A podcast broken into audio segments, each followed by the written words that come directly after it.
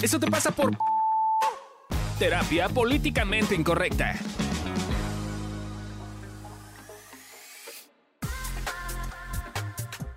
Hola, ¿cómo están? Bienvenidos a un nuevo episodio de Eso te pasa por... Y el día de hoy estamos solamente los mejores amigos. Ven, dame un puñito. Eh, les vamos a dar un poco la presentación de estos nuevos modelos, sistemas de. Eh, bueno, no sé si es un modelo. Pláticas, Pláticas. formatos. ¿Cómo nos dice? Formato, formato, exacto. Eh, series, exacto, ya bien dijo nuestro, bien dijo nuestro productor. Básicamente, eh, a mí y yo hace ya un buen rato, en algún punto grabamos para otra cosa que también pueden ir a eh, escucharlo. Va a ser la versión como resumida de eso que grabamos en algún momento de nuestra vida, eh, que es algo que nosotros llamamos gym emocional. Entonces van a ver que van a estar saliendo una serie de capítulos cortitos en el que les vamos a estar platicando acerca del gym emocional. Ahorita les vamos a justo explicar más de eso, eh, pero para que no se saquen así como que de onda, estamos presentando el tema. Entonces, las pláticas, si les gustan las pláticas, váyanse a Storytel. Ahí están las charlas completas, damos ejercicios, damos varios ejercicios, damos seguimiento, ponemos más ejemplos. Entonces, caigan a Storytel y síganlas. Presionen Storytel para que nos contrate para una segunda temporada. Pero si les da hueva y son así como eh, necesitan la versión resumida, para esto en parte son estos bonitos capítulos que también están lindos y tienen mucha información, solo es en versión corta, digamos. Entonces, ¿por qué gym emocional? Eh, yo hace muchos años, desde que empecé a dar terapia, como que escuchaba mucho que la gente decía como, uy, no, es que fulanito fue a terapia y no le sirvió, o pues que fue, iba muy bien y ya no, ya, ya está igual que antes, ¿no? Y entonces yo dije como, güey, ¿por qué la gente no hizo el gimnasio? No, no es como, ay, en la prepa tenía cuadritos y el gym ya no sirvió, ¿no? Como que, como que en el gimnasio estamos asociados a que si no es algo a lo que le das continuidad, si no le das seguimiento con una dieta adecuada, con una serie de cosas, pues no vas a ver los resultados. Lo mismo pasa con la terapia. Si vienes a terapia una vez a la semana, una vez cada 15 días y no vas allá afuera a practicar hacer cosas distintas, vas a seguir exactamente igual. Entonces, básicamente el objetivo de nosotros y todo lo que les vamos a estar platicando en el gym emocional es auténticamente nosotros creemos que, o sea, este camino emocional eh, lo podemos comparar o equiparar a cuando vamos al gimnasio, digamos, físico, si, lo, si pudiéramos ser así como, eh, como la diferencia, la diferencia, ¿no? Es como bien común que a cada rato, eh, no sé, llegue eh, un paciente y es como, güey, quiero tener, o sea, ya quiero no tener ansiedad, quiero así arreglar toda mi vida en una semana y un poco devolvemos la pregunta, ¿no? Güey, díganme qué gimnasio o qué receta o qué dieta. En una semana el ser humano ya tiene cuadritos, ya aguanta correr un Ironman, ¿no? O sea, es como auténticamente hay un montón de cosas que hacemos en la vida que si lo ponemos y empezamos a comparar esto con el gimnasio emocional, nos va a dar un montón de herramientas para así poder eh, trabajar esos temas y tener como una vida bien distinta. Y para mí lo más bonito y lo más importante del, del gym emocional es que pues para el gym te tienes que apartar horas, ¿no? Al menos dos horas de tu vida en una hora en la que haces ejercicio, en lo que llegas y en lo que te vas, y pues ya te quita al menos el 10% de tu día. En esto no. Este, el gym emocional es tu día a día, ¿no? Ahorita estamos nerviosos, en conflicto, grabando esto, y al rato vamos a estar eh, emocionados, y al rato vamos a estar asustados, ¿no? Te van pasando diferentes cosas durante el día, y eso lo puedes usar para el gym emocional. No tienes que dejar tu vida, puedes llevar el gym emocional a tu vida y practicar tus musculitos emocionales en tu día a día.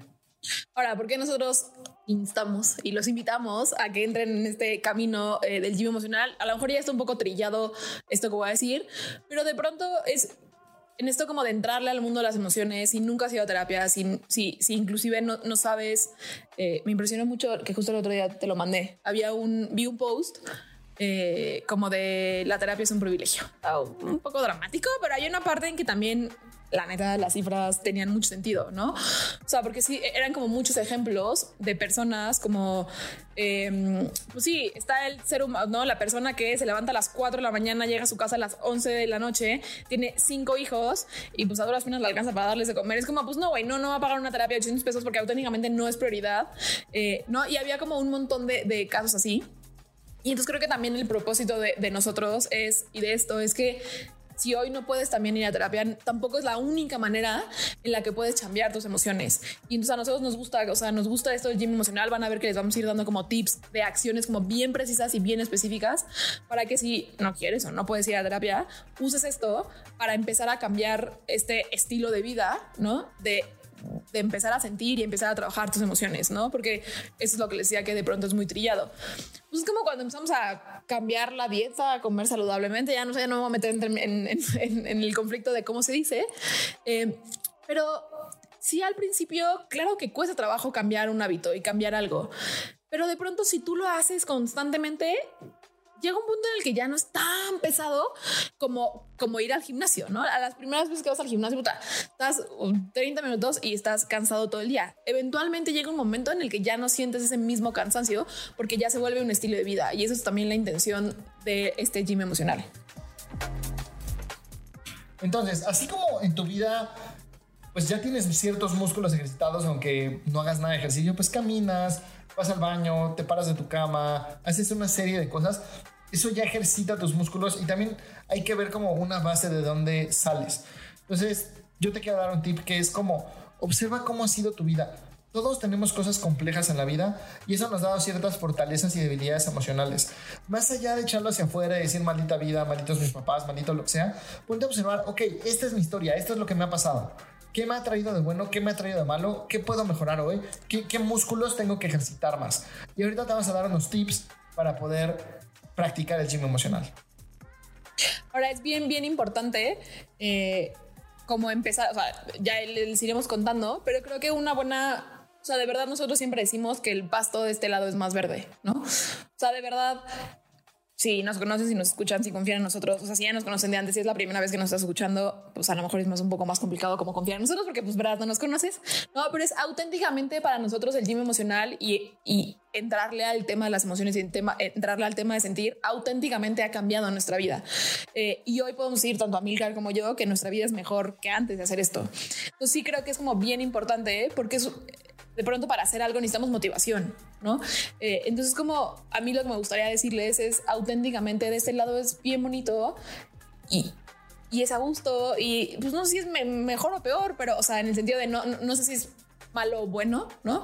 Pero sí es mejor de este lado, entonces como que para eso también es importante como ver esa motivación de decir, ah, ok, quizá yo quiero esto y yo quiero el otro, y eso requiere entrarle a este em, camino. Entonces, el primer tip es ponte recordatorios a lo largo del día para ver cómo estás. ¿No? Como para hacerte cargo, para observarte.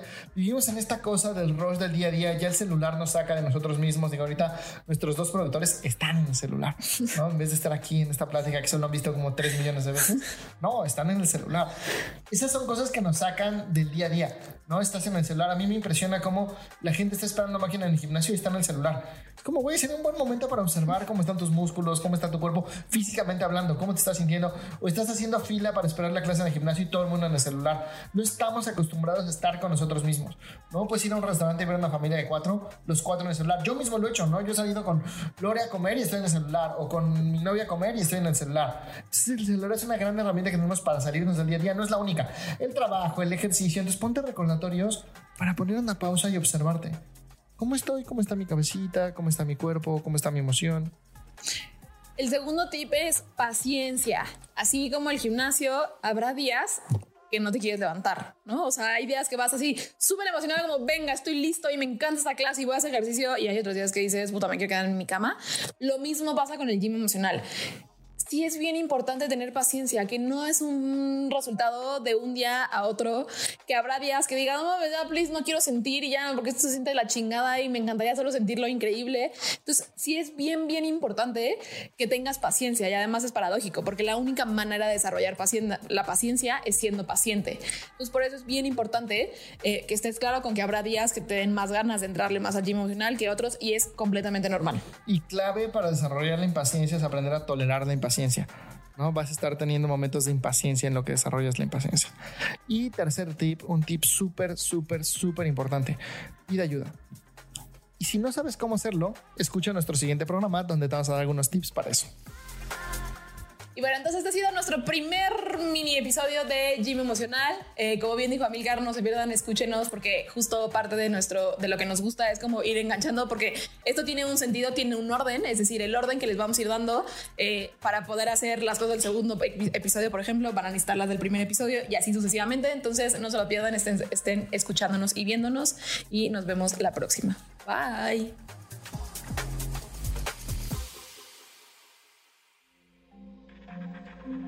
Este audio está hecho en Output Podcast.